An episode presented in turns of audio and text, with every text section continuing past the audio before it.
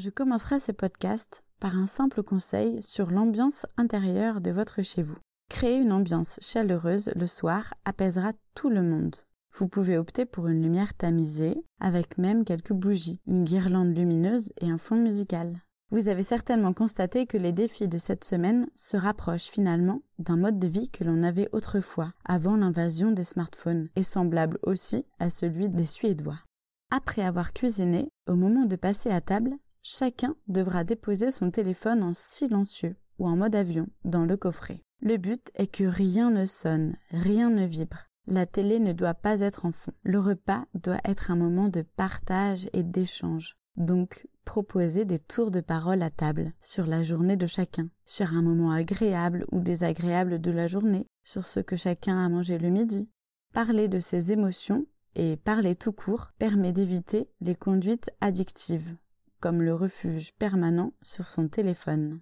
En partageant des moments sans téléphone, vous créez du lien, des souvenirs, et vous contribuez au bien-être de vos enfants. Tout ça en même temps. Et nous avons créé, justement, un jeu de cartes pour animer vos fins de repas en famille avec des cartes actions et questions. Fou rire garanti. Et pour continuer sur les idées de soirée déconnectées, on vous a concocté un petit panel. On commence par celle qui peut-être vous paraîtra la plus paradoxale, celle d'organiser une soirée ciné chez vous. La préparation sera simple et conviviale. Un plat à partager et un bon canapé. Faites un choix judicieux de films pour qu'ils conviennent à tous les âges de la famille. La soirée ciné à la maison vous permettra d'être tous ensemble et de faire des écrans un moment de partage plutôt que d'être seul face à sa série. Évidemment, aucun autre écran ne sera accepté.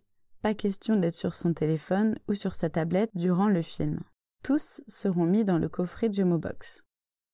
On vit l'instant présent et trouver un moment le soir même ou le lendemain pour débattre du film. Les questions éveilleront leur sens critique. Que les enfants soient petits ou grands, adaptez les questions. Par exemple, ce qu'ils ont pensé des personnages, de la fin, de certains passages, ce débat sera essentiel, car en discutant du contenu du film, vous ne les rendez plus passifs face à ce qu'ils regardent, mais vous les amenez à analyser et à se questionner. Comme autre idée de soirée déconnectée, il y a celle du repas surprise à l'aveugle. Bien sûr, une fois de plus, les portables et leurs lumières seront bannis et rangés dans la Jumo Box. Pour cette soirée, l'un d'entre vous devra cuisiner sans dévoiler ses ingrédients et son but sera de faire deviner le plat Selon la texture, les goûts et les odeurs, toute la famille devra deviner dans le noir ce qui compose le plat. Les discussions seront vécues différemment et les mots prendront tout leur sens. Ce jeu plaira à tout le monde. Vous pouvez également organiser un tournoi meilleur repas. Seul ou en équipe, le but sera de faire le meilleur repas et d'avoir la plus belle présentation. Si vos enfants sont trop jeunes, désignez-les comme juges. Jouez le jeu jusqu'au bout. Celui qui s'occupe du repas peut s'habiller et parler comme un serveur. Les autres peuvent demander des détails sur les plats, comme au restaurant. En transformant le moment du repas en un moment convivial et drôle, vous réussirez à redonner du sens au principe du vivre ensemble. Comme autre idée d'activité déconnectée, après le repas, il y a évidemment celle du jeu. Ressortez un Uno, un jeu de cartes ou autre jeu de société. Vous pouvez pimenter les parties de jeu en notant les scores ou en lançant un gage. Et alors vous créez l'envie de poursuivre le lendemain ou dans la semaine. Et la dernière idée d'activité familiale est celle de devenir conteur. Oui, conteur d'aventure. Selon les âges, choisissez un livre d'aventure que vous lirez à voix haute, en théâtralisant, en exagérant les voix et en rendant vivantes les descriptions.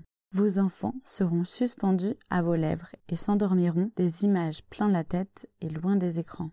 Petit conseil, s'il y a des râleurs et rabat qui s'opposent à ces soirées familiales, commencez au moins avec celui qui sera partant, et les plus récalcitrants finiront par suivre, c'est certain.